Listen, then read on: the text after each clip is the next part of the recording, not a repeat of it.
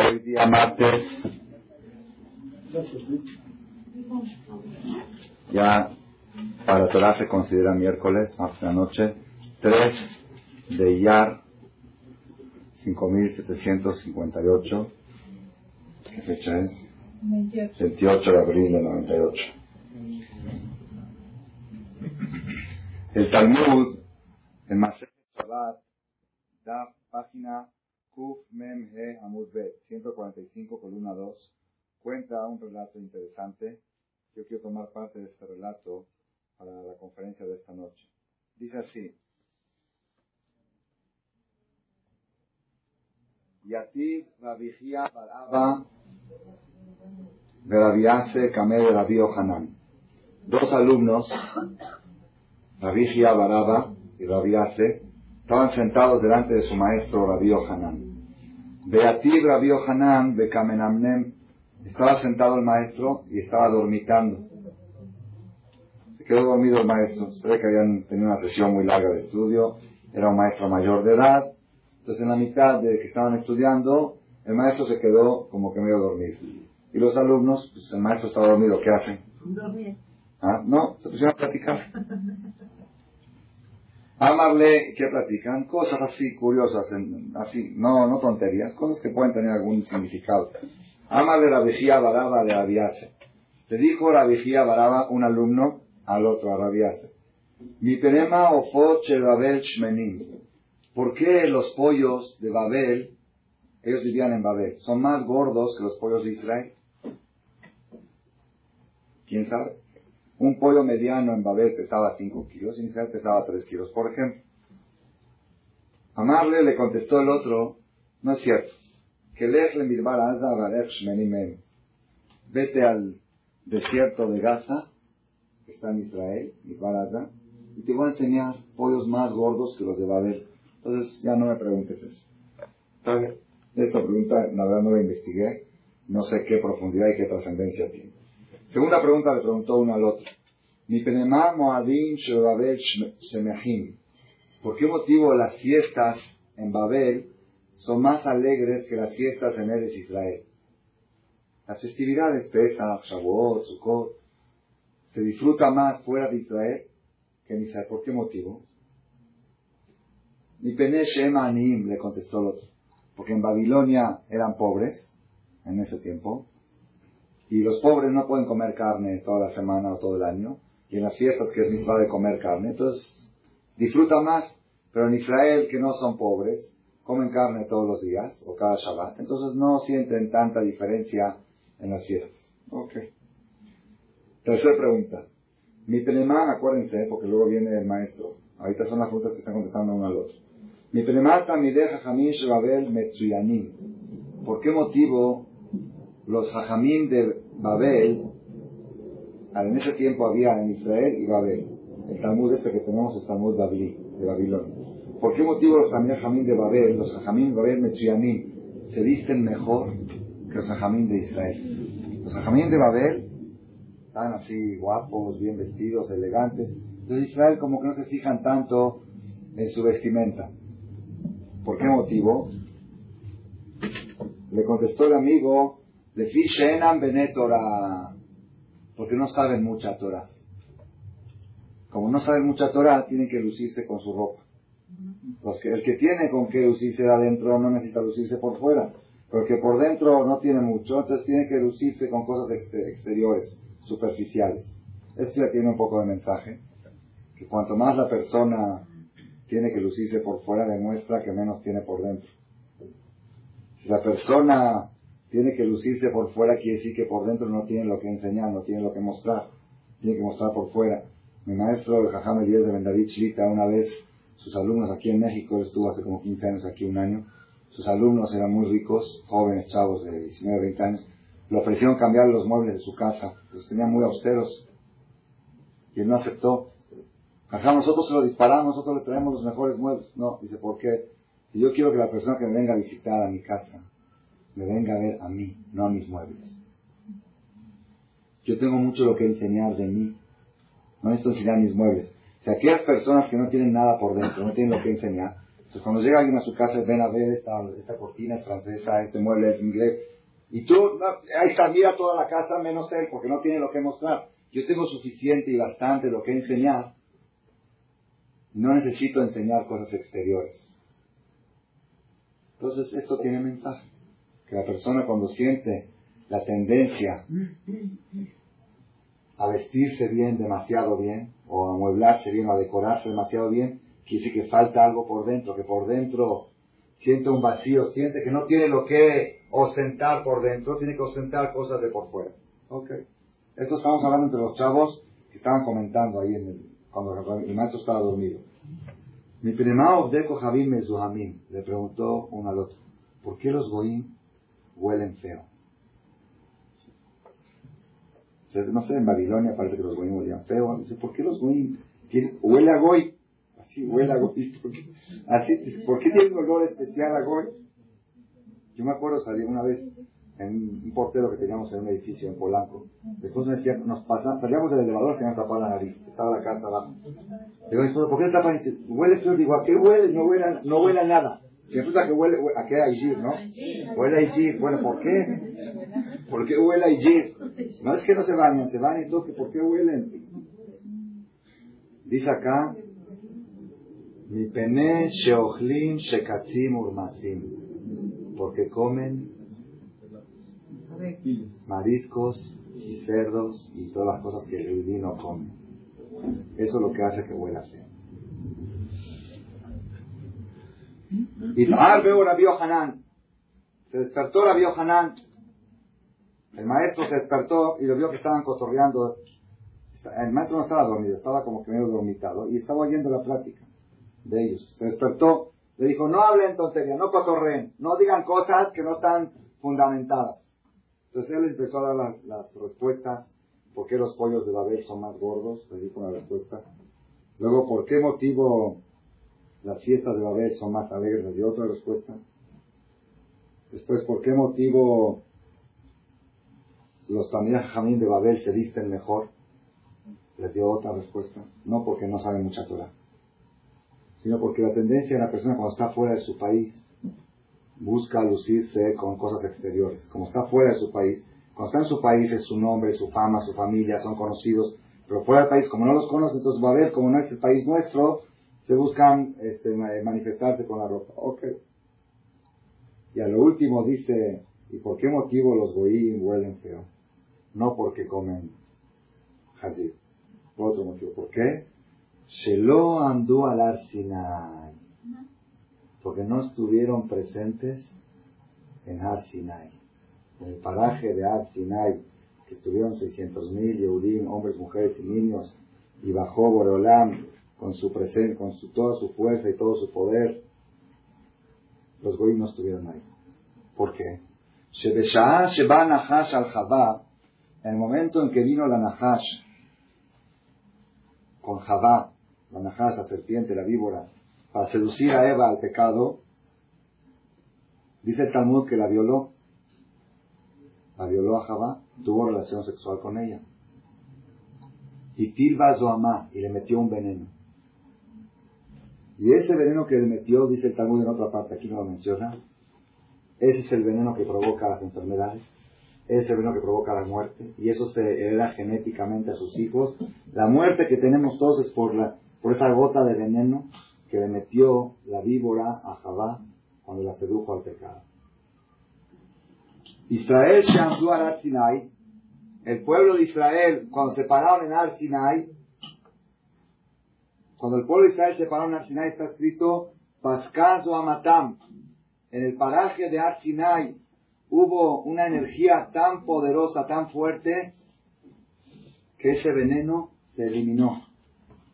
El veneno de el veneno de Jabá se eliminó en Ar Sinai.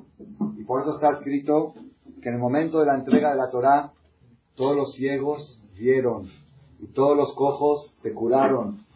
Cualquier enfermedad que tenía una persona de cualquier padecimiento, se curaron los judíos que estuvieron presentes en Ar Sinai. ¿Por qué? Como mencionamos que todas las enfermedades vienen de ese veneno, la fuerza, la energía espiritual del paraje de Ar cuando bajó Dios la única vez en la historia que el pueblo judío lo vio y lo oyó. Que dijo Anoji Hashem lo que yo soy Dios. En ese momento esa fuerza, esa energía, eliminó el veneno de la Nahash, curó todas las enfermedades y el pueblo judío ya no iba a morir. El pueblo, el pueblo judío ya no iba a morir.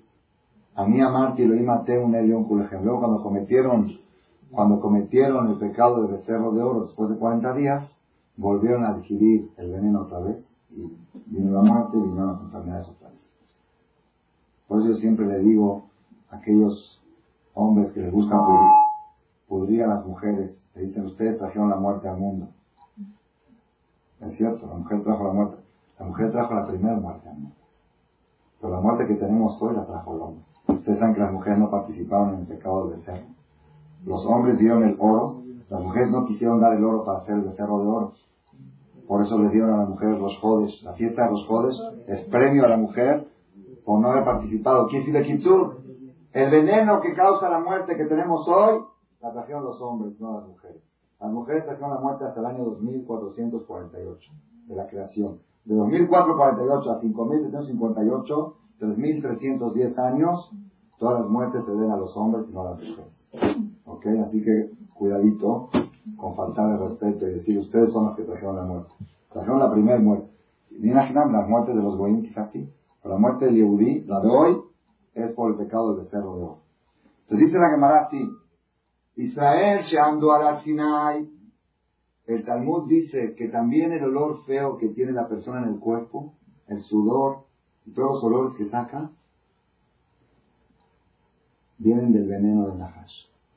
Entonces el pueblo de Israel que estudió en Sinai y se interrumpió ese veneno, entonces huelen menos feo, están menos desodorantes.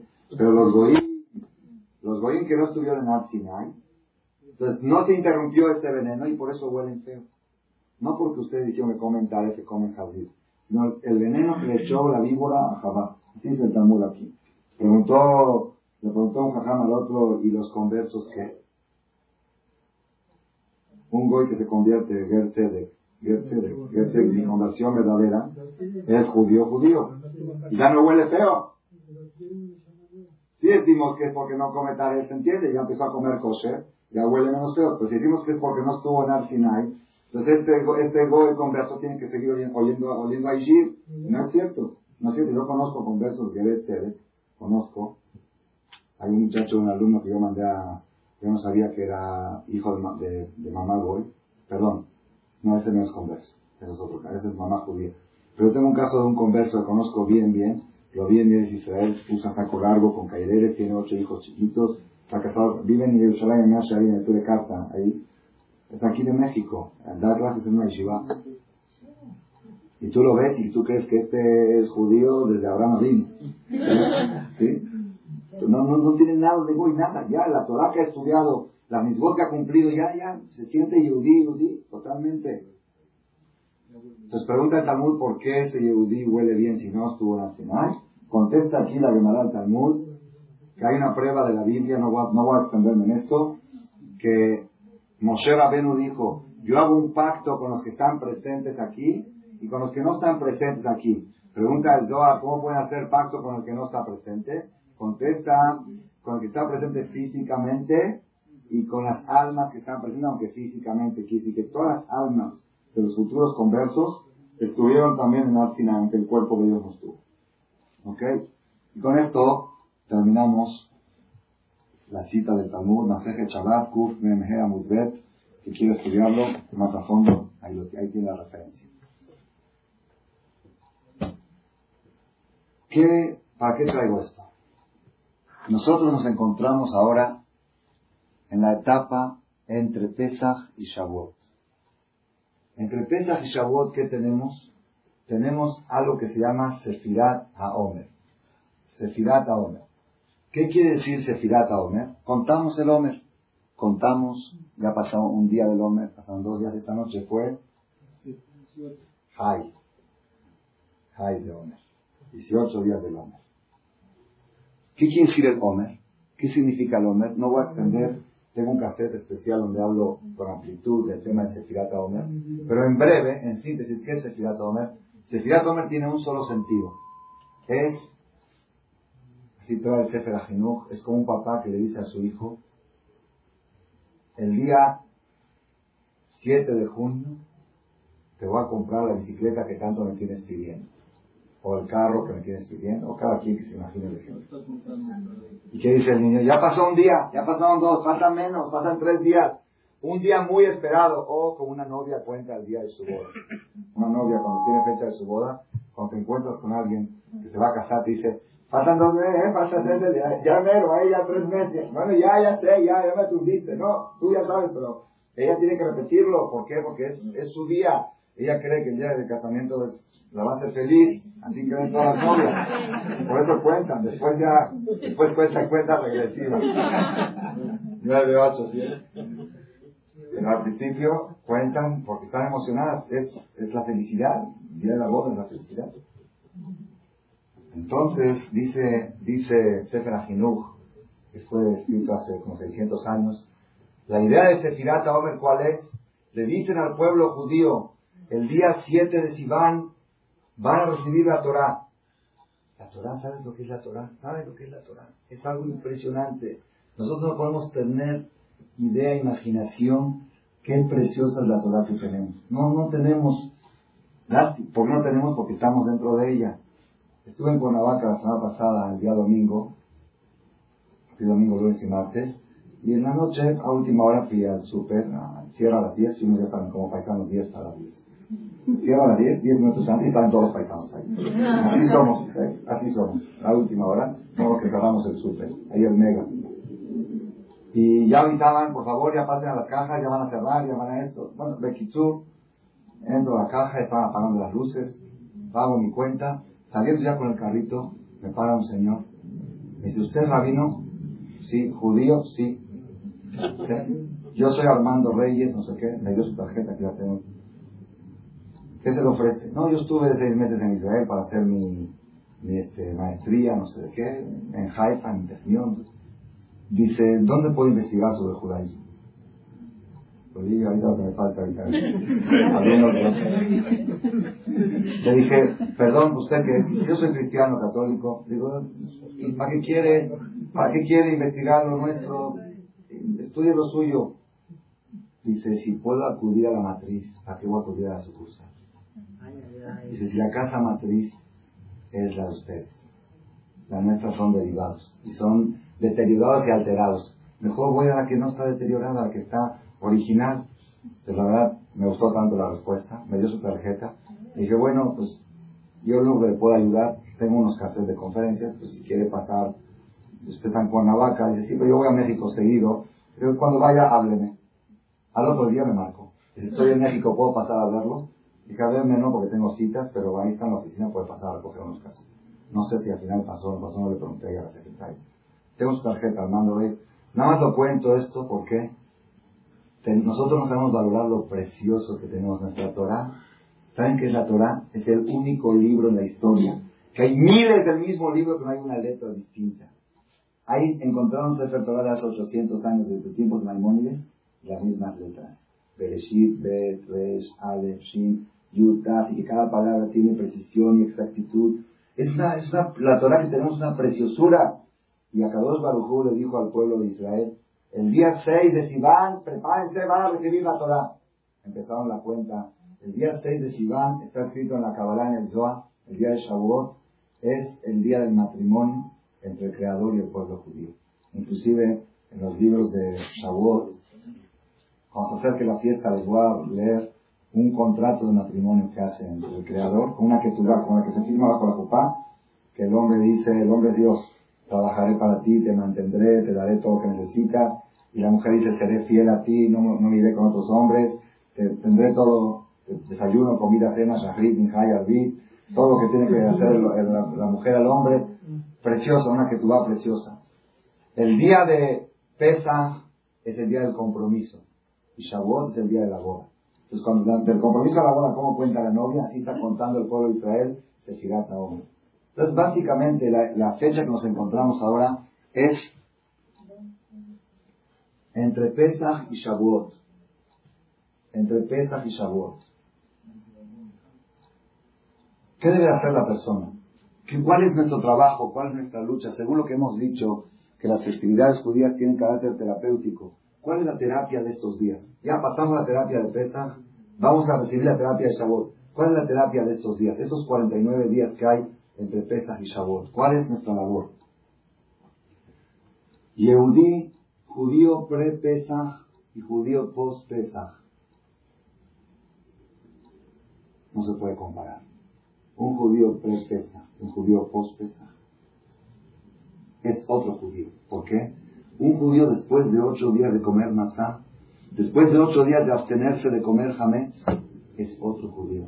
Es otro judío, es otro nivel, otra categoría. El Zohar dice, la Kabbalah dice, que la matzah es pan de fe. La persona cuando come matzah está nutriendo su fe. No, no entendemos cómo, pero el Zohar que sabe los secretos de cada objeto, sabe que la matzah en la fecha de los ocho días de Pesach inyecta fe en el corazón de las personas. Yo no soy cabalístico y no entiendo mucho de cabal, pero una cosa sí sé, seguro, que si todos los gobiernos ponen sanciones contra mercancías de contrabando y ponen aduanas y vistas y cárceles y sin embargo en cada casa vas a encontrar un objeto de contrabando. Millones de Yehudim, ocho días, se abstuvieron de Jamés. Millones de Yehudim. Oye, échate una torta de la Belconja, una kibe. Yo no le cuento nada a Jajam. Nadie se va a enterar, sola. ¿Cómo, Jamés? Bueno, ¿qué tiene? Nadie te ve, no va a pasar nada. No, Jamés, Jamés. Como me dijo una persona la semana pasada, el Juan Moed Pesa, dice, para mí Pesa son ayunos de 12 horas. Una persona que no... ¿Por qué? Dice, salgo a la calle, no puedo probar nada hasta que llegue a la casa. ¿Quiere uno tomar un refresco? Pesa. ¿Quiere uno comer algo? Pesa. Está las 24 horas, las 24 horas, está la persona restringiendo su dieta y su estómago porque es pesa. ¿Y qué hay si es pesa? ¿Y qué hay si es pesa? Es que Dios hace 3.310 años dijo, Lo jamés, siete días no tengas jamés, no coman jamés y no tengan jamés. ¿Y qué hay si Dios dijo, hazlo escondidas? De Dios no te puedes esconder psicológicamente, sin darnos cuenta, estuvimos nutriendo nuestra fe ocho días. La fe que existe un Dios, que Dios nos ve, y que si Él dice algo es verdad lo que Él dice y que es bueno. Aunque no, aunque no lo estuvimos analizando conscientemente, el subconsciente nos estuvo alimentando de este concepto, que sin policías y sin guardias y sin cárcel, ocho días matar, ocho días no hay Es el resultado del judío post-pesa. Yudí después de pesa sale reforzado en su fe. Refuerza su fe que existe un creador, que ese creador conoce todo, domina todo y controla todo. ¿Y cuál es el trabajo de Pesach a El trabajo después de Pesach es ir acrecentando esa fe, hacerla crecer cada día más al nivel que el día de Shavuot la persona pueda decir Nacer en Ishma. ¿Saben qué es Naaseh Benishma? Naaseh Benishma es uno de los conceptos más impresionantes que existe en el judaísmo. Naaseh Benishma, les voy a dar un ejemplo. Si yo vengo a ustedes y les digo, Rabotai, les quiero proponer algo para el próximo miércoles. ¿Aceptan o no aceptan? A ver, ¿quién acepta? Digan que sí, acepten. Acepten. ¿Quién acepta? Algo, algo, algo. Acepten. ¿Acepta? Algo, lo que sea. Blanco. Fírmame un cheque en blanco. ¿Para qué? No importa. Tú fírmalo, después te explico. Fírmalo, fírmalo. Pero con fondos, ¿eh? con respaldo. No qué ¿Quién firma? Es casi imposible. No creo que haya una persona en el mundo que yo le diría, acepto algo antes que me diga de qué se trata. Y si les digo, no es para miércoles que viene, es para un año, un proyecto para un año. Pero después les digo el proyecto, ¿aceptan? Un año, un proyecto de un año, ¿lo aceptan? No, no, díganos de qué se trata y lo pensamos unos días y el próximo martes hacemos junta y hacemos votación.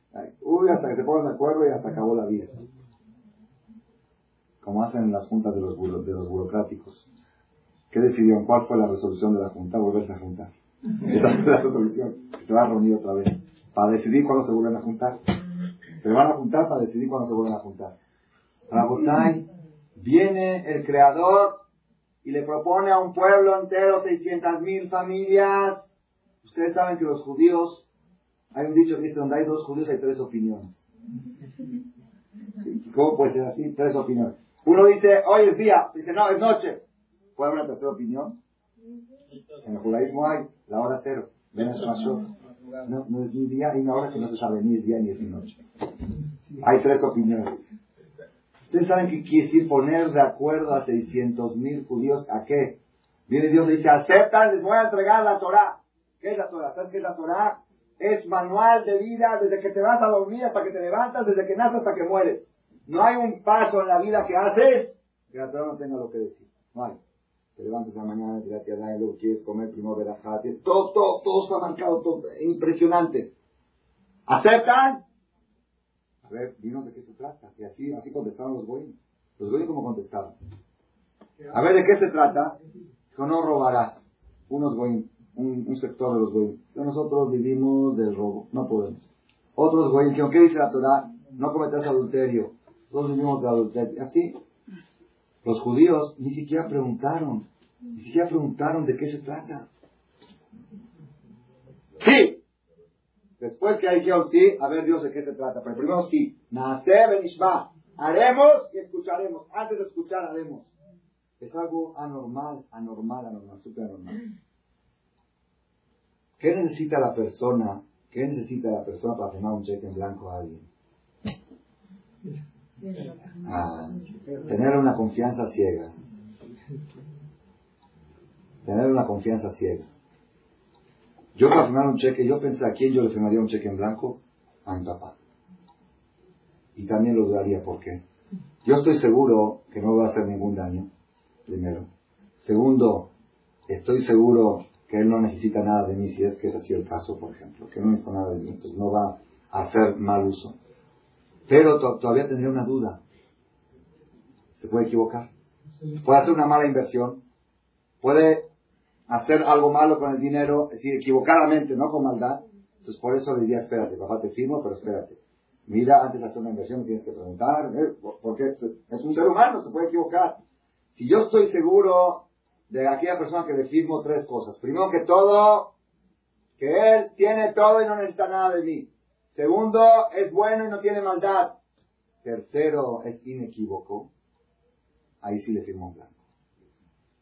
El único que puede reunir las tres condiciones, ¿quién es? El creador. No necesita nada de nadie. No tiene maldad. Y no se puede equivocar. Errar es humano, no es divino. Llegar a ese nivel de fe que llegaron el pueblo judío en Haga Shavuot, y cuando Dios le dijo, aceptan lo que digas, lo que digas, hay mucha gente que dice a tus órdenes, como lo ordeno no lo hace. Primero dice a tus órdenes, digo, vente mañana a rezar, me paré tarde, entonces queda a tus órdenes. Es un dicho que dice a tus órdenes, mande, mande, mande, mando y no hace caso. Cuando el pueblo judío le dijo a Dios, mande, mande, ordene, lo que diga. ¿Por qué? Porque estamos seguros una cosa, estamos seguros que lo que tú dices es para nuestro bien. No hay duda de eso. Esa es la fe más o menos, más o menos parecida a la fe equivocada que tienen los seres humanos en los doctores. Sí, porque uno va al doctor al consultorio y le receta algo y como corderito va a la farmacia. ¿Qué quiere? ¿Esto para qué? ¿Me va a curar? ¿Quién te dijo? El doctor.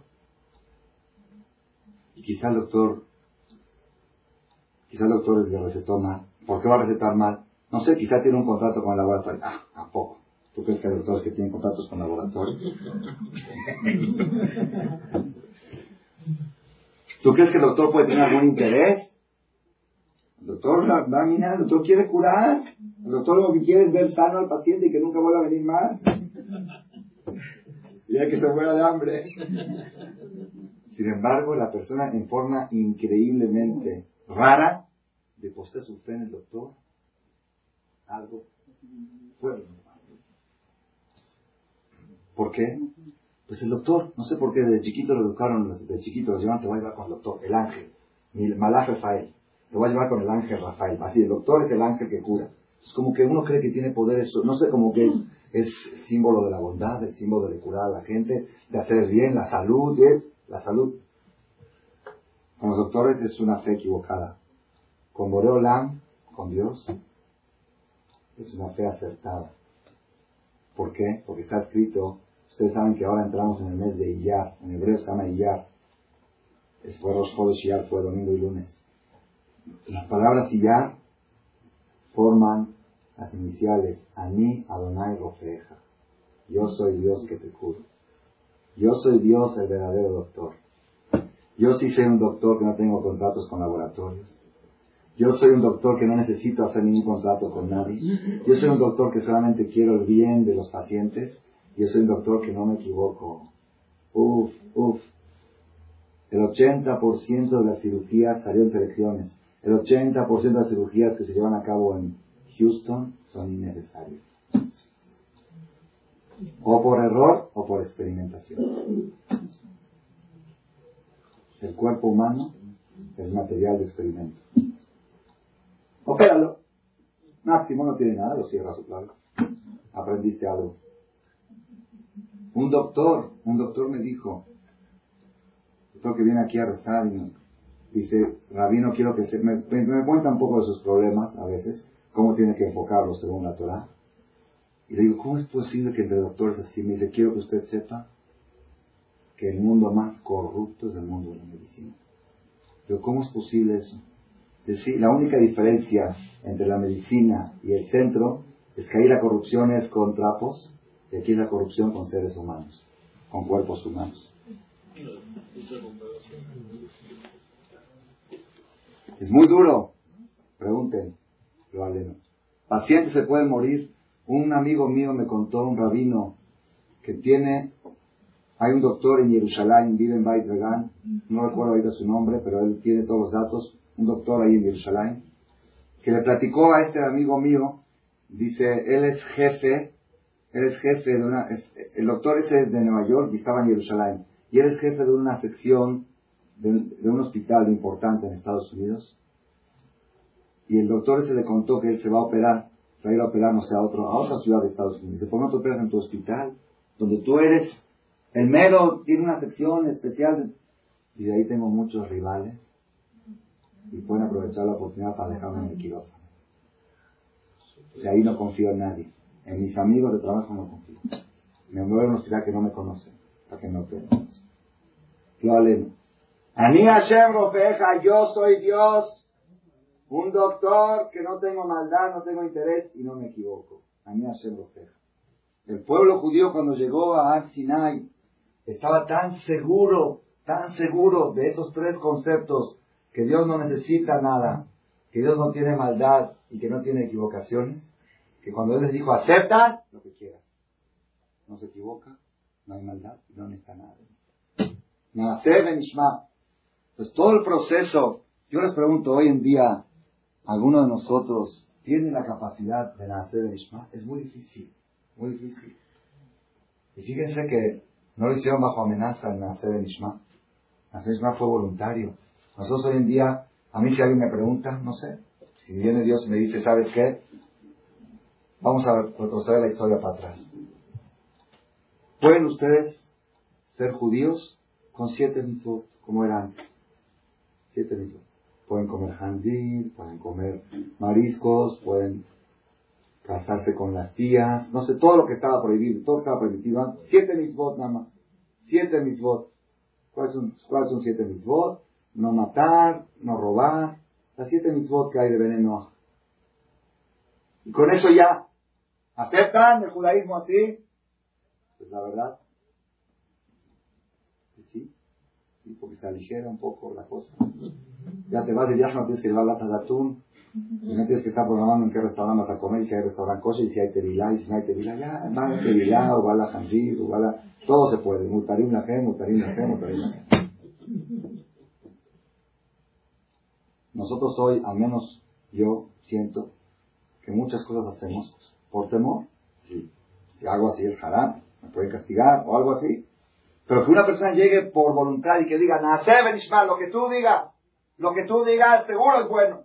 Lo que tú digas es bueno. Si el doctor lo recetó, voy a la farmacia y compro la medicina. Sin consultar y sin preguntar. El doctor no se equivoca. Este doctor al menos no se equivoca. Y si Dios me dice, la medicina es esta para tu, salud, para tu felicidad, para tu éxito, este es el camino del éxito, Él no se equivoca. Nacer el Ishma. Es difícil llegar a esa fe, a ese nivel de nacer el Ishma.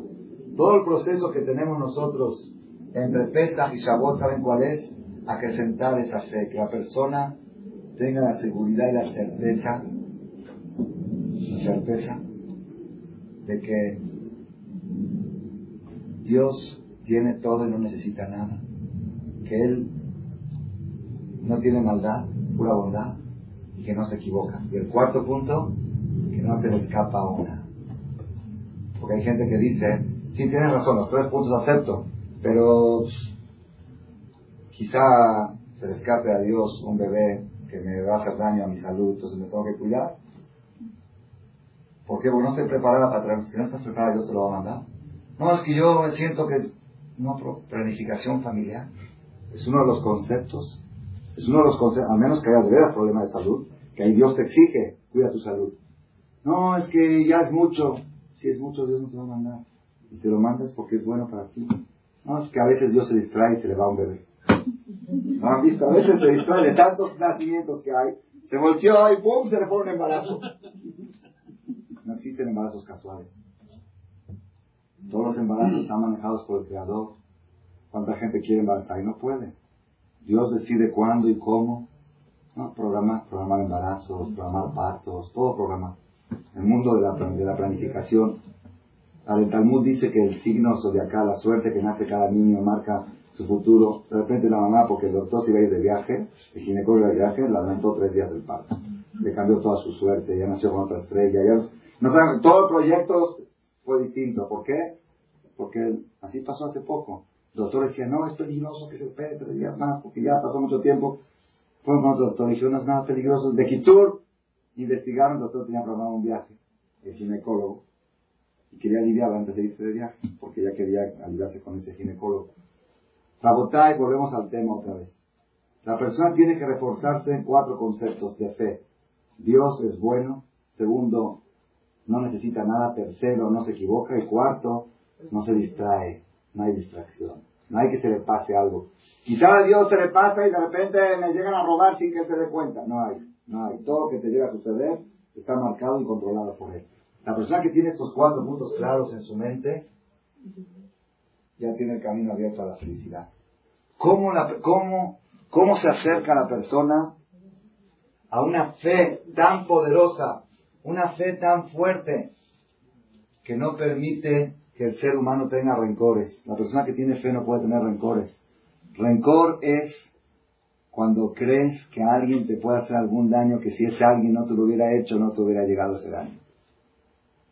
Ahí viene el rencor. Pero si tú estás seguro, 100%, que lo que te llegó es lo que te tiene que llegar, y si no te hacía fulano, te lo iba a hacer mengano, y si no mengano, sultano, entonces ya el problema no es él, el problema soy yo. A mí me tocaba esto, o me tocaba de aquí, o me tocaba de allá, como dijo una vez mi maestro Rabades, dice cuando llega una persona a su casa y su mujer, por equivocación, mal actuado, lo ofende, le falta respeto, lo ofende. O puede ser viceversa también. Ya se enojaron que doy muchos ejemplos de, un lado. Cualquiera de dos partes. ¿Cómo tiene que reaccionar la persona? Aparte de la reacción natural de quién eres tú para ofenderme y todas esas cosas, ¿no? Ok, dejando a un lado. Hay una reacción muy, muy buena, increíble. Esta ofensa me tocaba. Porque si no me tocaba, Dios no hubiera permitido que me la hagan. Esta ofensa me tocaba. Qué bueno que fue de mi marido que no fue en la calle. Qué bueno que fue entre cuatro paredes y no me ofendieron en la calle. Qué bueno que fue aquí entre familia, quedó entre nos. Qué bueno que Baruch fue aquí. De todos modos, a mí, pero no, él es malo, él, porque él, no hay él, el problema eres tú. Si a ti esto es algo muy fuerte, si a ti no te tocaba esto, nunca te podía llegar. No le puede llegar a la persona algo que no le toca. Es un punto de la fe. Yo sé que es difícil, es difícil. Somos seres humanos Me consta, todos tenemos problemas sociales, tenemos cosas y nos cuesta perdonar. ¿Por qué? Porque fulano, mire, es imperdonable, eso no se lo puedo perdonar porque él me destruyó y esto y el otro. Nadie te destruyó nada. Esa destrucción la tenía marcada. Ese resultado estaba marcado para ti. Si no te hubiera hecho él, te hubiera hecho él. Entonces, ¿qué tienes contra él? Ese fue el ejemplo de Yosef Atzadik. Cuando los hermanos le vinieron a pedir perdón por lo que lo vendieron. Si ustedes no lo vendieron, yo tenía designado ser rey de Egipto. Y esa fue la manera con la que llegué a ser rey. Ustedes, lo, ustedes pensaban hacerme un daño, pero ustedes no manejan el mundo. El mundo lo maneja el Creador. Ustedes me quisieron hacer Ijir o matarme o venderme de esclavo. Y esa esclavitud que me vendieron me hizo llegar a ser rey 80 años en Egipto. Y ser poderoso y él, nada más que, no, nada más que los perdonó. Él mantuvo a sus hermanos 80 años. Los mantuvo. A sus hermanos, a su esposa, a sus hijos, a sus, casó a sus, a sus sobrinos, a, los nietos de sus hermanos casó. Yosef, Yosef, Yosef, no tenía un gramo de rencor en su corazón. ¿Por qué? Rencor, yo les voy a decir una regla. Rencor puedes tener contra el que te hizo algo. Algo que si él no te lo hubiera hecho, no te hubiera pasado. Pero contra alguien que te hizo algo que de todos modos te hubiera pasado, ¿qué rencor puedes tener? Te voy a dar un ejemplo.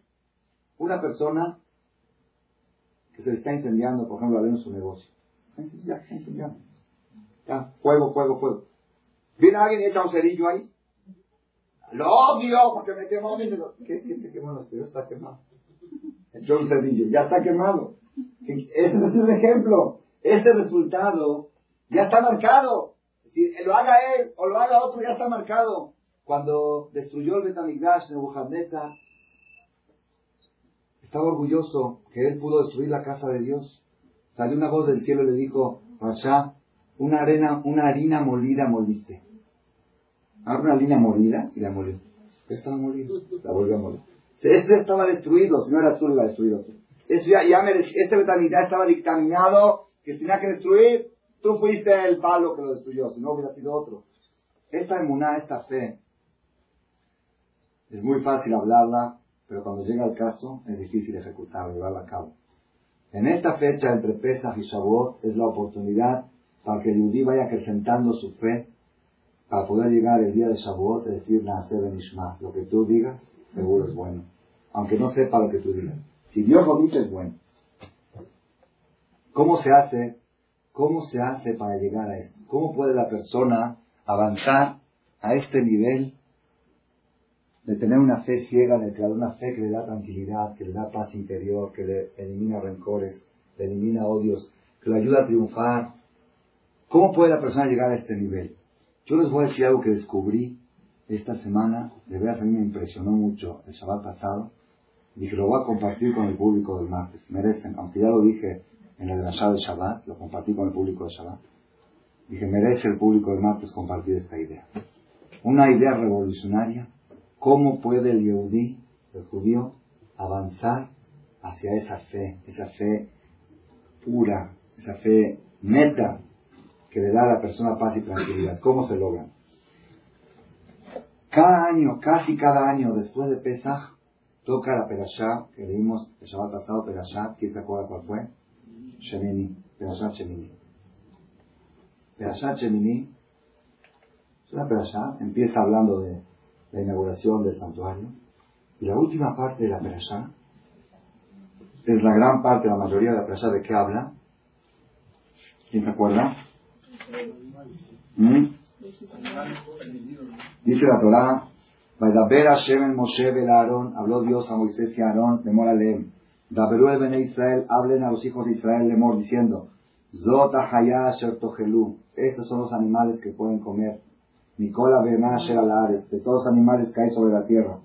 Colma Freset pasa Ágaba, antes de seguir, es un concepto aparte, en paréntesis lo digo, la Torah nunca dice lo que no debes de hacer antes de decirte lo que sí debes de hacer.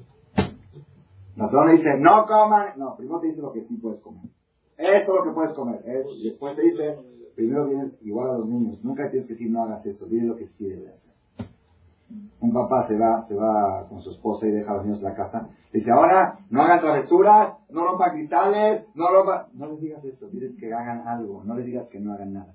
Había un papá que le dijo a sus hijos, en vez de decirle no hagas esto, dile, hijo, yo me voy a ir con tu mamá, tenemos que ir a un lugar. Tú espérame y pórtate bien. Espérame y pórtate bien. Cuando regresó el papá, cuando regresó el papá, el hijo estaba sentado en la silla así. Dice, ¿qué estás haciendo? Se te estoy esperando y portándome bien. Está haciendo algo. No es que no está haciendo nada. No digas, no hagas esto. Dile, espérame, estoy esperando a mamá. Lo estoy esperando, estoy haciendo algo.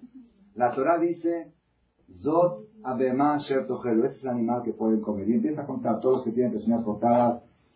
Pero estos no coman, los que no tienen. Y luego sigue con lo del agua. mi corazón. Esto pueden comer lo que hay en el agua todo lo que tiene aletas y escamas y todo lo que no tiene no lo coma. Y luego todos los reptiles de la tierra, los ratones, la Torah menciona todo. Al final, al final, dice algo increíble. Yo siempre tenía la inquietud, ¿por qué toca esta allá después de Pesach? Dice así. No ensucien vuestras almas, dejó la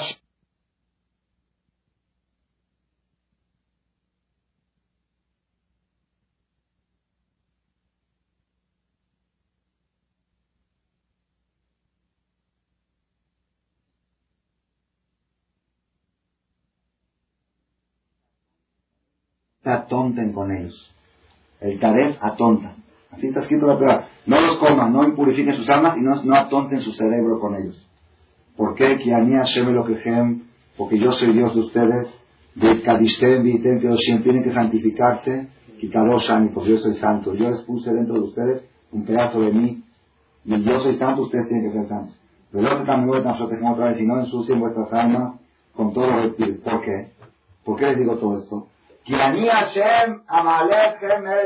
Porque yo soy Dios. Los, ¿Los qué? Los elevé a ustedes de la tierra de Egipto. Liot la para ser Dios de ustedes. Vitem que los serán tantos y Kadoshani. ¿Por qué dice Amalet que los subí de Mitzrayim? En la Torah siempre dice Asherotzet que los saqué de Egipto. La única vez que está esta expresión en la Torah, que los elevé a ustedes de Egipto. Porque dice así algo precioso. En todos los lugares dice, los saqué, y acá dice los elevé. Estudiamos en la yeshiva de Rabbi Ishmael, Ilmale lo eleti et Israel mi shehem etameim besheratim keshealumot dayam. Si los hubiera sacado yo a los judíos de Egipto, solamente por el privilegio de que no comen reptiles y no comen jardín, era suficiente. Valía la pena sacarlos de Egipto solamente por eso, ni de filí, ni de fertorá, ni de vida. Nada más, el hecho de que no meten a su sangre comidas no kasher, merecían la salida de Egipto. ¿Y por qué dice Amale? ¿Por qué dice Amale? tu gabayu, porque es Male. Male quiere decir elevación y quiere decir superioridad. Es una, Ani Hashem, yo soy Dios, que los hice superiores a ustedes de la tierra de Egipto. Los superioricé, los elevé. ¿Cómo los elevé? Distinguiéndolos en su dieta. Privándolos de las comidas que no deben de comer. Tenemos que saber, ahora entiendo por qué esta perashá toca siempre después de Pesach. ¿Por qué? Salimos de Mitzrayim, salimos de Mitzrayim, dice Dios, si nada más los saqué de Egipto, los ocho días de Pesach se caracterizan más que todo por la dieta. El judío, aunque no respeta kasher todo el año, Pesach la mayoría respetan. Gente que todo el año no se cuidan, en Pesach es Pesach. Pesach es la fecha en que uno purificó su sangre con el kashrut. ¿Qué hay que hacer entre Pesach y Shavuot? Ahorita ya puedes comer pan, chicharrones, macarrones, Coca-Cola, cervezas, whisky.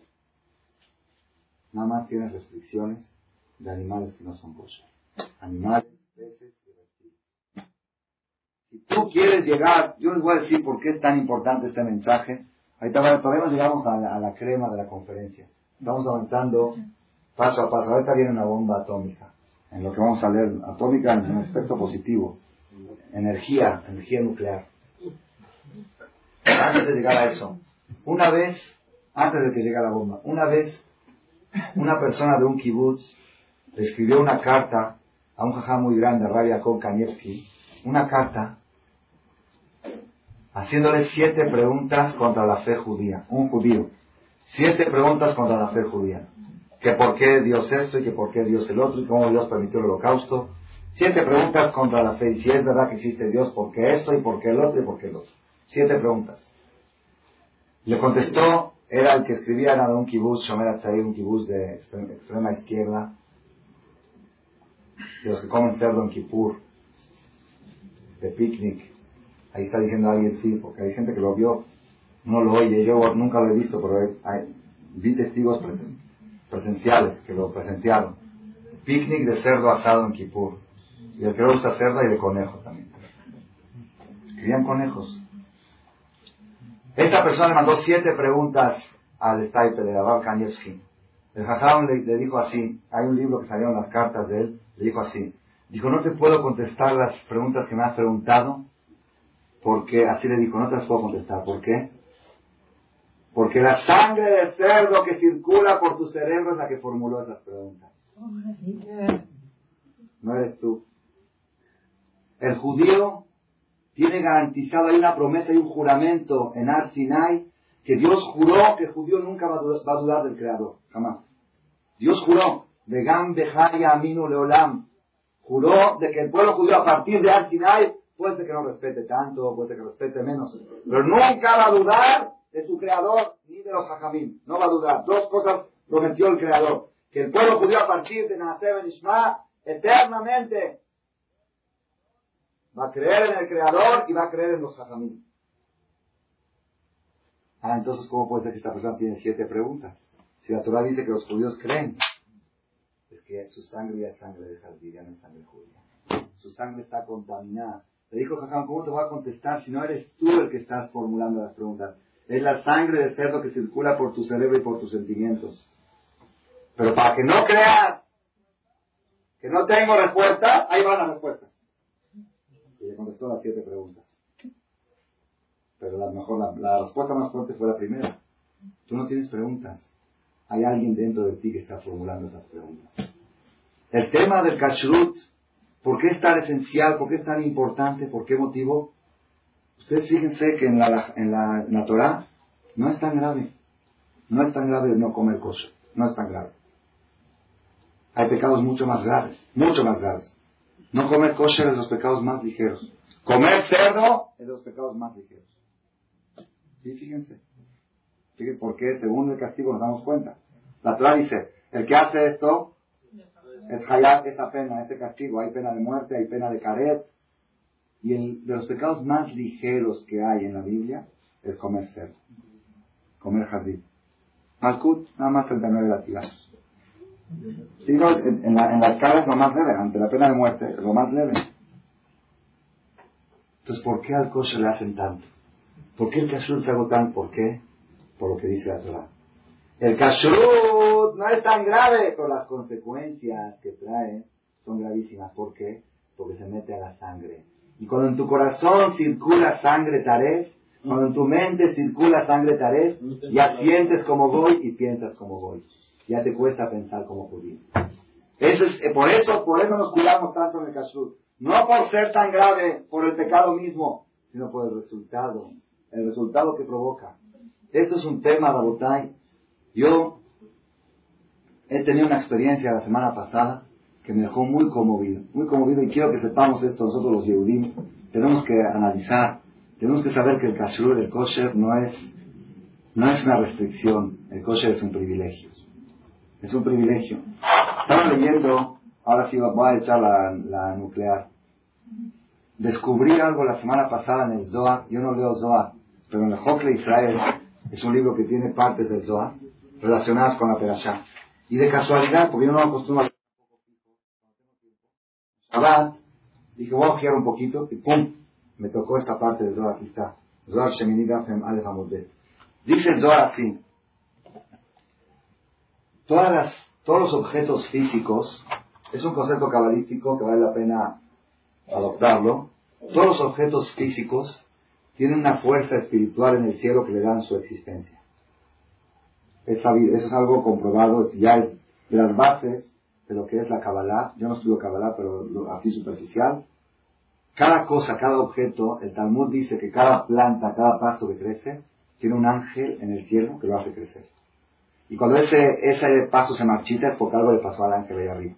Algo, a la fuerza espiritual, la fuerza espiritual que le daba la existencia a este, a este paso, a este, a este objeto, cuando hay una enfermedad es igual. Una enfermedad es porque el ángel o la fuerza, como lo quieran llamar, la energía espiritual que está ligada es conexión inalámbrica. Antes no entendían, antes entendían que nada más se puede conectar con cable. Hoy en día, cuando tú estás en tu carro y recibes un bit y me expliques cómo llegó ese bit, ¿sí? ¿Cómo llegó? Pues no sé, por la ventana, si la ventana cerrada, tengo aire acondicionado. ¿Por dónde entró? No sé, hay satélites, hay cosas, ya no entendemos. Hoy en día que estamos tan acostumbrados a lo inalámbrico, tenemos que saber que hay una conexión inalámbrica de fuerzas espirituales que le dan el movimiento por control remoto a las cosas materiales. Lo que sucede ahí arriba mueve aquí abajo. Cuando tú mueves aquí abajo se mueve algo ahí arriba. Por eso viene la verajá y vienen los movimientos. Y todo, cuando una persona mueve su boca para hablar la sonará, se mueve ahí arriba algo que destruye cosas, que provocan enfermedades. Todo es un, es un, es un concepto totalmente distinto a lo que uno cree. Que nada más, pues, ¿qué hice? Nada más dije. Nada más dije. No, nada más dije. Es como aquel que entró a la NASA y nada más tocó un botón y explotó el Challenger, explotó la esta. Nada más, nada más hice esto a la cárcel, nada más toqué, nada más. Es un concepto básico en el judaísmo que todos los objetos materiales tienen una fuerza espiritual que le da su existencia. Y según esa fuerza espiritual es la energía que tiene. Y según la energía que tú le das aquí abajo es lo que es, es, es este regresivo. De arriba para abajo y de abajo para arriba. De arriba recibe la fuerza para abajo y tú de abajo le das fuerza y regenera fuerza arriba y te da más fuerza para abajo. Es una cadena. ¿Ok? Sin embargo, lo que yo aprendí nuevo en el Zohar dice así. Todos sabemos que existe el concepto de la derecha y la izquierda. La derecha es Gesed y la izquierda es Geburah. Gesed quiere decir bondad, benevolencia. Geburah quiere decir, ¿qué quiere decir? Rigurosidad. ¿Cómo?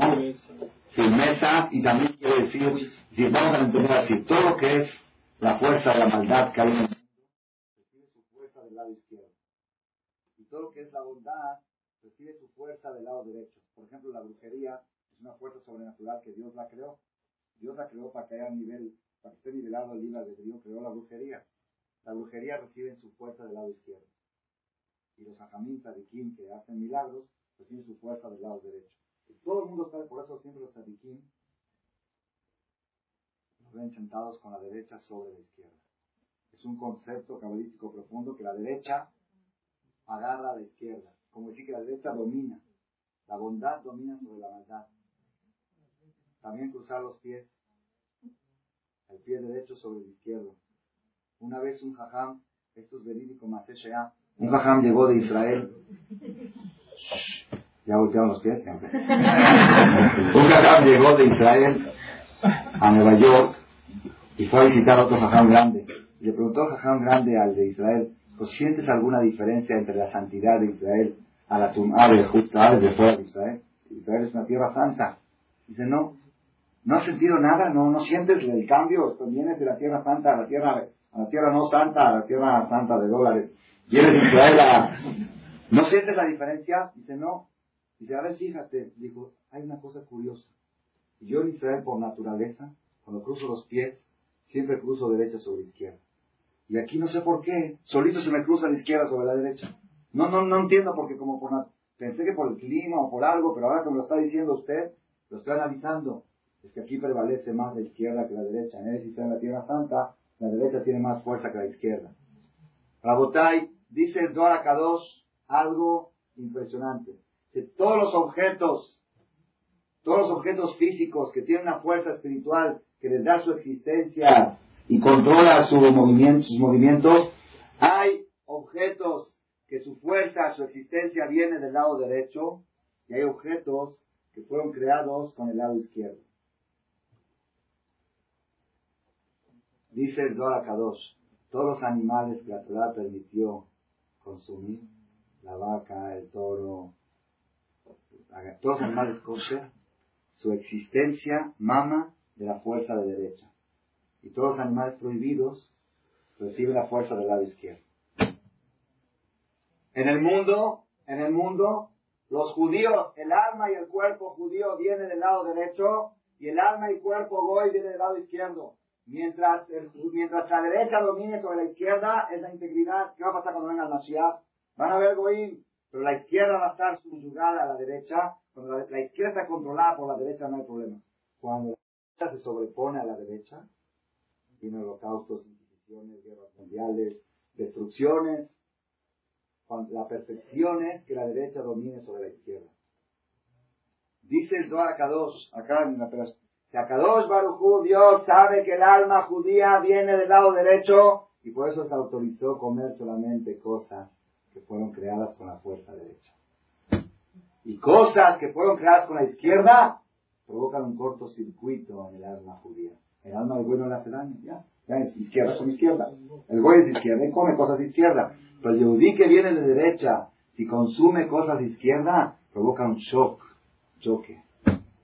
Y por eso a Kadosh Baruj Atabe Hartano Nicolamim. Es un privilegio que Dios le dio al pueblo de Israel, que les instruyó qué cosas, qué alimentos vienen de derecha y qué alimentos vienen de izquierda. No nada más eso. Dice el Zohar, algo curiosísimo, yo no lo había entendido. Después de la clase que di en Shabbat, una persona me lo, me lo explicó, me, me abrió los ojos. Dice el Zohar que también los animales que vienen de derecha tienen un espíritu de izquierda que los envuelve. No entiendo bien qué quiere decir eso. Tiene algo de izquierda que los envuelve. Y la única forma de quitarlos es la shejita. La shejita lo que hace es eliminar esa fuerza de izquierda que está sobrepuesta sobre los animales que su origen son de derecha, la vaca, el toro y todo eso. Volviendo otra vez al tema Rabotay, yo la semana pasada recibí un un mensaje muy poderoso, muy poderoso. Tiene como tres meses una señora buscándome por teléfono, me deja recados. ¿Quién es? Gabriela Cerecedo de Televisa. Jefa de producción, no sé qué. Yo, yo ¿qué tengo que ver con Televisa? Y ni siquiera tengo televisión en mi casa, vigilar, ¿Qué tengo que ver? Está equivocado el teléfono una goy de Televisa y me habla aquí a la oficina. ¿De dónde llegó vigilar? Seguro se equivocado. No, busca Rabino Shaul Male. Después de cuatro o cinco veces ya no me pude negar. Ya tanto que insistió, dije, bueno, a ver qué quiere. Entonces me habló me dijo, me contó que ella es él, que se quiere convertir, que no sé qué. Y lo que me falta ahorita. A ver si vamos a tratar ahorita los que tenemos para traer más nuevos, nuevos problemas. No, porque yo, porque esto, porque el otro le, dice, le dije, mira, aquí nosotros no convertimos, es muy difícil, no sé qué en Israel, no sé qué, dice, bueno, ¿qué, quiero saber algo de judaísmo, ¿qué puedo hacer para estudiar judaísmo? Entonces le dije, me dice, ¿puedo ir a sus conferencias? Le dije, de ninguna manera, por motivos, le expliqué bien con, con educación, por motivos de, de, asimilación, le expliqué el problema, la problemática que nos causa que, causa que tenemos que hacer una barda a esto. Le dije que de cada mil conversiones que hay un día 999 son falsas, entonces tenemos que poner una restricción. Le expliqué un poco el asunto, me lo entendió, dice, bueno, ¿qué puedo hacer para estudiar judaísmo? Dije, puede pasar por unos cassettes y aprender. Luego se comunicó, me habló después de una semana, consternada. Estaba muy emocionada por los cassettes que oyó y todo, pero que habló con el doctor Betech y le recomendó leer un libro, un libro precioso que se llama Luz para las Naciones. Es en hebreo Orla Amin, en español Luz para las Naciones está traducido. Ahí habla cómo el Goy puede llegar a la perfección siendo Goy también. Cumpliendo sus siete mitzvot, puede llegar a ser un perfecto Goy, tiene el Helek Lolama tiene una parte especial, va para Goyim que cumple sus siete mitzvot.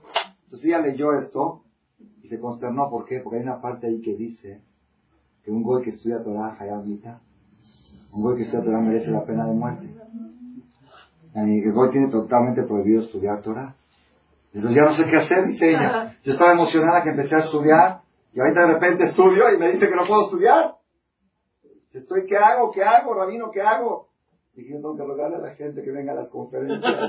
Yo está rogando que quiere venir a estudiar Torah y no, no puede. Le expliqué qué quiere decir Torah, que no puede estudiar, que esto sí puede. Oír conferencias sí puede. Estudiar Torah es otro tipo de estudio. Si estudiar con libro, pero si quiere conocer el judaísmo, porque tiene interés en averiguar la verdad y convertirse, es otro tema. El que tú entiendes, ya me olvidé un poco de ella. Hace unos días, hace una semana me habló, desesperada, de que está desesperada porque ya se quiere ir a Israel en julio para hacer su conversión, pero no, no tiene quien la oriente, que todos los rabinos le cierran la puerta. Y, que, y habló muy sufrida, pues le dije, venga, ¿qué puedo hacer? La recibí. Vino el miércoles pasado, se sentó, de veras, de veras. Ah, cuando empezó a hablar, dice, me siento muy emocionada que estoy hablando con un rabino judío, no sé, no sabe lo que siento, no le puedo explicar, no, digo, bueno, a ver, cuéntenme su historia, que son cristianos católicos de nacimiento, digo, y su papá acepta este camino, ella es divorciada con tres hijos, tiene 33 años, le va muy bien en, Televisa, tiene muy buen puesto, gana muy bien y todo, digo, y bueno, ¿qué le trajo a usted a convertirse? Entonces empezó a decir, le dije, mire, tiene que saber que la, lo más trágico que puede haber para un ser humano es convertirse al judaísmo. Tiene todas las de perder, ¿por qué? No va a estar ni acá ni allá. Le digo, ante los judíos va a estar rechazada, va a estar señalada. Y ante los goyim, pues más, más, señalada. Se convirtió, renegó. Entonces dije, ¿para qué? ¿Para qué se meten broncas? ¿Para qué se meten problemas? Cumpla sus siete mis votos. Ah, dice, yo fui cristiana y estudié y, conozco todo. Y no me llenó eso, vi un vacío muy grande, vi mucha falsedad. Yo quiero, yo, quiero lo auténtico. Y aquí estoy viendo, digo, ¿de dónde sabe usted que es lo auténtico? Dice, de los pocos contactos judíos que conozco de Televisa, imagínese usted qué judíos debe conocer en Televisa, ¿no? Aquí en Ajam de este, Ajam de otro, De los pocos que conoce ahí, dice que uno, de uno habrá oído lo que es Pesach, y otro habrá oído lo que es Sukkot, y, y chispas habrá oído, que es ya ni chispitas de que Kipur, de que, nada más de esas chispas, de esas chispas, ya se quedó a contar, vio que hay algo aquí interesante, se empezó a entrar, a entrar, está desesperado. Le dije, no le conviene, no se convierta. Le dije, dije no por maldad, pero en nuestra sociedad. Yo ya si quiero casar a mi hija, pues no voy a casarla con un converso. Sus hijos van a sufrir. Dije, y, usted se va a sentir frustrada. Así, para eso me convertí, para que me rechacen. Mejor se lo advierto, así, así es la que hay que advertirle al boy, hay que tratar de alejarlo. Para, por si hay algún interés de por medio, sacarle las ganas. Que se le vayan las ganas de convertir. ¿Cómo? Es decir, los judíos son perseguidos, hay antisemitismo, hay holocaustos, hay así hay que decirles. Ella me dijo una cosa, dice, la sociedad judía no me va a aceptar. Le dije, no, aún después de convertirse va a, va a tener dificultades. Digo, ¿qué? Dice, Dios me va a aceptar. Le dije, seguro que sí. Dice, es suficiente Yo nada más, lo único que quiero es que Dios esté contento conmigo. Ok, luego, siguiendo platicando, no estoy ahorita hablando alabanzas de un goy, de una goy, esta goy va a llegar a dar conferencias a judíos algún día, yo creo, cuando se convierta. Después, siguiendo platicando, me dice, bueno, ahora mientras tanto, ¿qué puedo hacer? Mientras tanto, ¿qué puedo hacer? ¿Qué puedo y qué no puedo? Si quiere ir en julio a Israel, ya, ya pidió permiso por seis meses, va a dejar el trabajo. ¿Qué puedo hacer? Ah, le dije, su, su papá aceptó, sí, su mamá, ella vive con sus papás. Su mamá le dijo, ¿por qué estás renegando la educación que pedimos? Si no estoy renegando, me estoy superando. Entonces me dio nivel 1, me estoy yendo a nivel 3. Me estoy subiendo más. Así, de respuesta, así que... Le, digo, me dice, para ya últimamente lo está aceptando. ¿Por qué? Porque yo antes iba a bailar todos los días y ya no voy. Antes usaba, dice, en Televisa, cuanto más corta es la minifalda, más te pagan. Sí, ahorita yo uso cada día la falda más larga porque está estudiando judaísmo y sabe que es parte del recato de una mujer judía, cómo tiene que vestirse, toda esta Y así, de Kitsur, cosas, le dice, ahora yo quiero saber qué puedo hacer y qué no puedo hacer. ¿Puedo decir la verdad antes de comer? Porque le trajeron refresco, mi hijo trajo un refresco, y dice, ¿puedo decir el baruch? O no puedo, no soy judía todavía. La verdad me agarró de sorpresa, le dije, sí, puedes, me acordé de una llamada que dice, que si el goy dice baruch, se puede contestar amén, que sí es válido. Entonces dijo, baruch atah Hashem, dijo la verdad, shakol y. Dice, ¿respetar Shabbat puedo? Le dije, no. Goye Shabbat Hayam Mita. Un respeta Shabbat Hayam Mita. Dice, ¿cómo hago para entrenarme? Dije, respete todo el Shabbat y a última hora, enseñar, dice, Muhammad, dice, por un minuto perder. Dije, sí, justamente. Esa va a ser la diferencia. Cuando se convierta ya, va a respetar todo el Shabbat. Me dice, ¿y el kosher? Es aquí donde me dejó atontada. Me dice, ¿y el kosher? ¿Y el kosher? Digo, ¿por qué? Y yo tengo ya seis meses cuidando cosas, no me vaya a decir que no puedo respetar cosas. No me vaya a decir que... Le digo, ¿por qué? ¿Por qué me dice así? Eh, porque me siento tan bien, me siento algo que no le puedo explicar a Vino. Me siento, ¿sabe, qué palabra me dijo? Me siento privilegiada sobre la sociedad. Yo camino por la calle y digo, ya no soy como esos que comen cualquier cosa. Yo nada más como kosher, como carne degollada, carne pura. Va a la tienda kosher, compra carne kosher. No voy a decir que no puedo cuidar cosas. No voy a decir eso. Eso no puedo aceptarlo. Le dije, 100% puede cuidar cosas. ¿Qué es kosher? Kosher es, es pasivo, es no hacer. Es claro, que coma lo que quiera. Puede ser vegetariana si quiere también. no, no es haram. Bekitsur, esas palabras que me dijo, me siento, no le puedo explicar lo que me siento cada vez que meto algo kosher a mi boca. Me siento distinto a los demás, me siento superior, esa palabra. Siento una, una superioridad que no se la puedo explicar, no sé si es orgullo o si es algo real.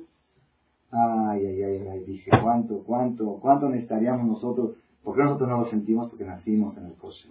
Nacimos con él. Pues ya, ¿cómo, vemos el kosher? El kosher es el negocio de los jarames.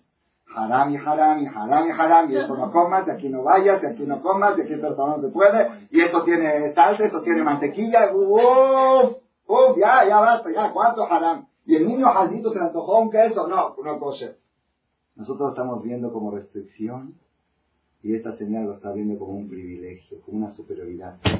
Esto y me tocó, mi Hashamán fue el miércoles pasado, antes de la Perashá, esta Perashá Tenemos que saber, Rabotai, tenemos que saber la labor del judío entre Pesach y Shavuot, ¿saben cuál es? Es reforzar su fe. Para reforzar la fe no necesitamos hacer nada. La fe la tenemos en la sangre. Con una condición, que sea sangre.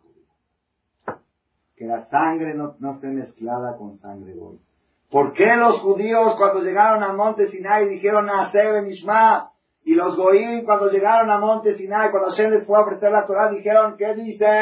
¿Por qué? ¿Qué diferencia hay? ¿Por qué el judío dijo a tus órdenes, con fe ciega? Y el goy dudó y preguntó, porque el goy venía con la sangre de ser la sangre de la izquierda que dice el Zohar, que el judío ya desde los tiempos de Abraham vino, ya se cuidaban de comer solamente cosas de derecha y no comer cosas de izquierda.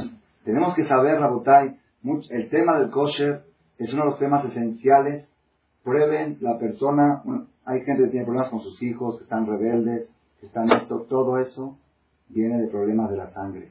Una de las terapias más importantes para tener hijos calmados, hijos tranquilos, dice el Sefer Ajinuj, Sefer Ajinuj, ¿por qué la Torah prohibió ciertos animales, los que no tienen pezuñas? Los animales que no tienen pezuñas cortadas son animales que atacan, agresivos, y esa sangre agresiva se impregna en la sangre del, del judío y lo convierte en agresivo. Niños traviesos y agresivos, hay que checar su dieta, checar su sangre. Hoy en día ya en la medicina también ya lo comprobaron. Por otro lado, ya lo comprueban. Si no con kosher. Que ciertas comidas hacen más agresivo al niño. La botay, para tener un marido más mansito. Más kosher. Está comprobado. Badu como se prueba. El que no, el que no está seguro 100%, que haga una prueba de 60 días. 60 días purificación de sangre. Purificación de la sangre. ¿Cómo? Primero que todo, llamar, al que no pudo caer hasta ahora en su casa, llamar, hay personas especiales aquí en México que te hacen caer la cocina gratuitamente. A veces te cuesta, tienes que tirar algunas vajillas, las que están mezcladas de carne y leche. Llamas a unas personas, te dirigen, te dicen exacto, estos de carne, estos de leche, así se hace, así se compra, así se come. Entran a toda la cena, te quitan todo lo que no es kosher, te dicen estos productos, mejor quitar la lista del kashrut. 60 días prueben y van a ver los resultados. Cuando la sangre se vaya purificando, el marido cambia, la mujer cambia, los hijos cambian, todo es distinto, hasta las cambian cuando hay más cosas. Hasta las tigiles Prueben, que prueben. Es algo impresionante, la persona tiene que saber, Rabotai, mucha gente dice, tenemos que saber, hay muchas personas que comen kosher, Maruch Hashem, comemos kosher, muchas personas, qué bueno. Pero tenemos que saber que el Yetzirah es muy difícil. Hay gente que dice, yo soy kosher.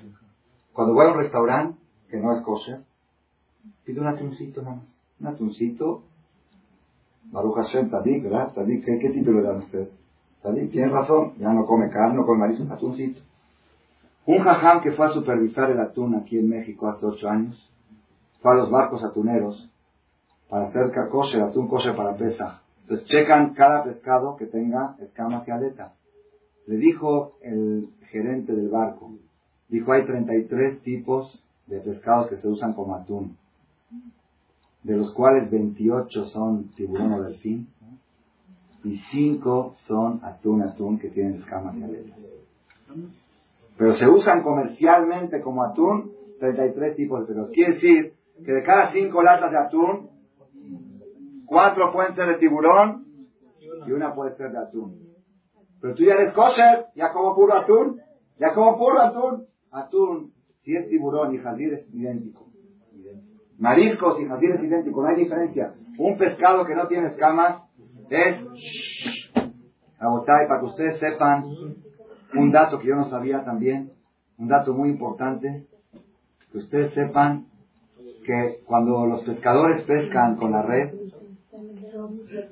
salen 80% de peces sin escamas y 20% con. Así es el porcentaje. Hay motivos, ya pregunté la explicación. el embargo atunero. el embargo atunero de los Estados Unidos.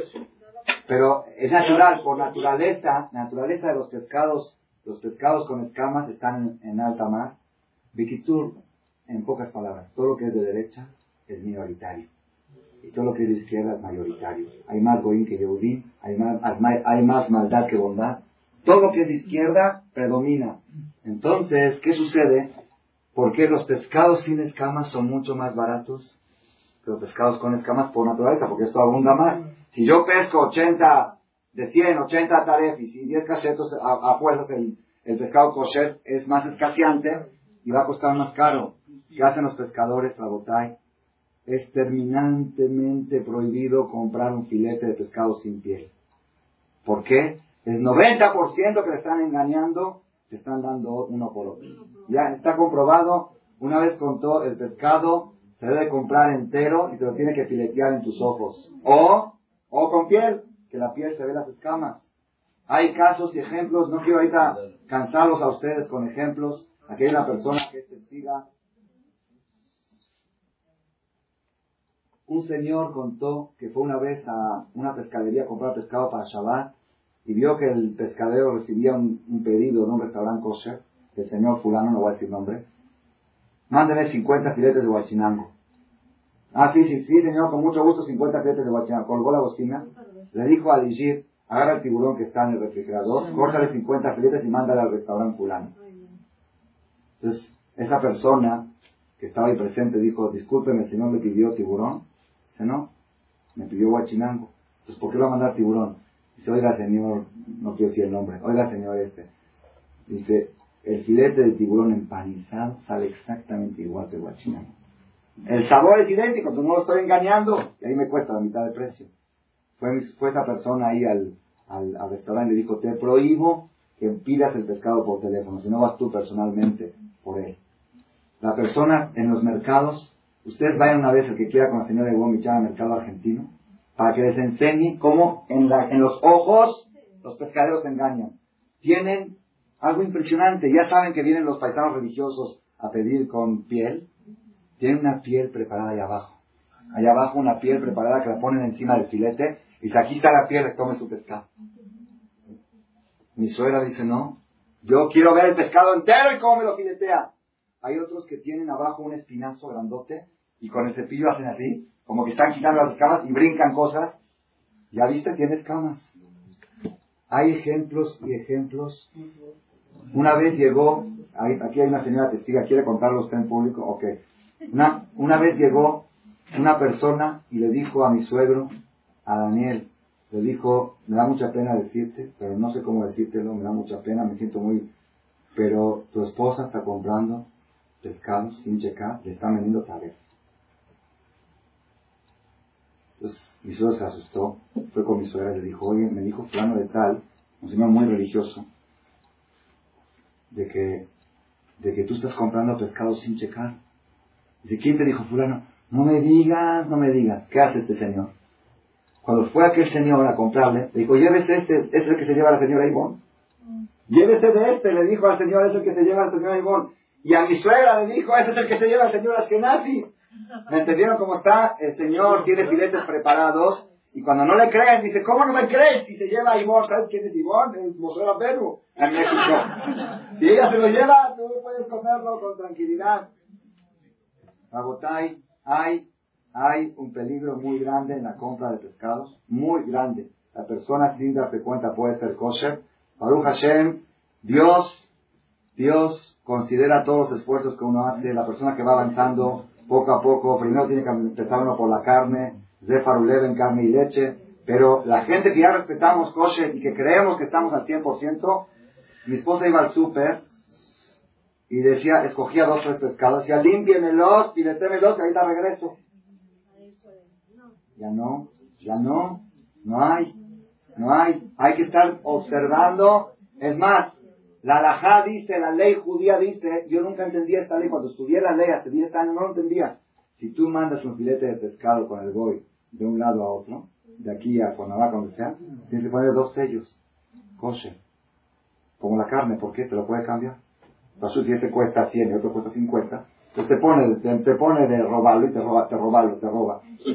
Róbalo. En vez de robarlo, róbalo.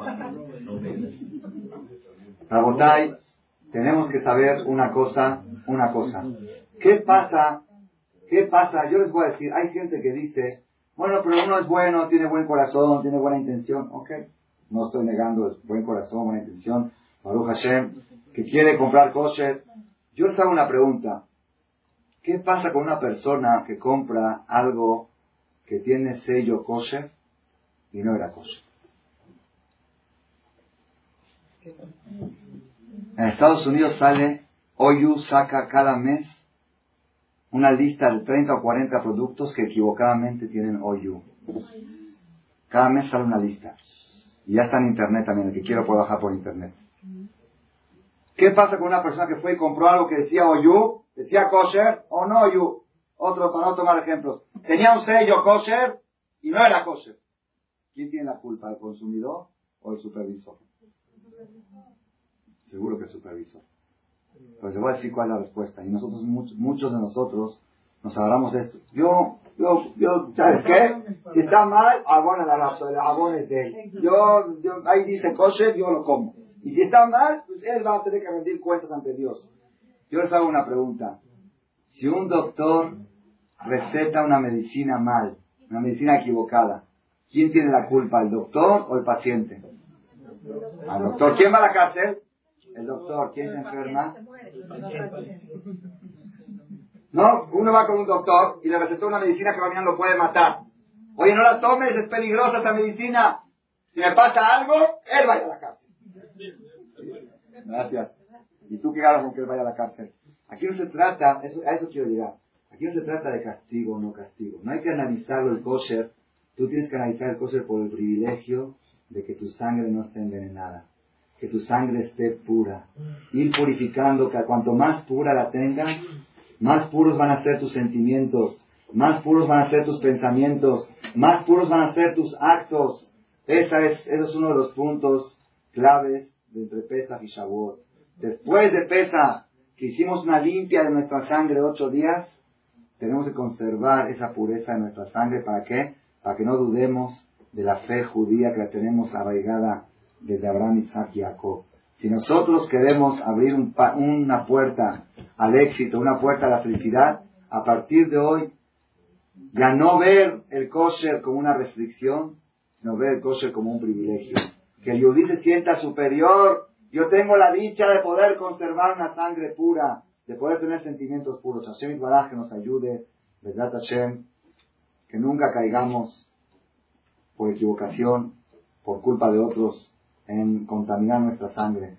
Si a una persona le dicen, a una persona le dicen, mira, parece que las aguas de Tecamachalco están envenenadas. Parece, pero no es muy seguro. ¿Qué haces? No, no, no, ¿sabes qué? hay un 90% que es mentira el chisme, 90% que el rumor es mentira. Nada más un 10% que es verdad. Bueno, hay estadísticas de que según la mayoría, según la mayoría se va en estadísticas económicas y en estadísticas legales.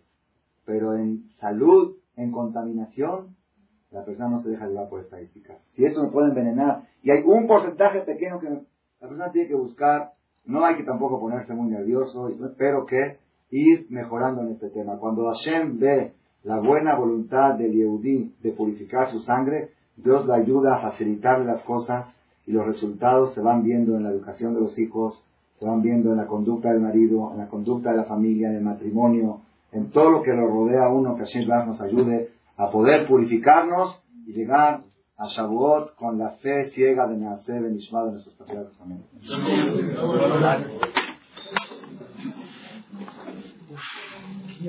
Mira qué figura me pusieron aquí. Un rinoceronte.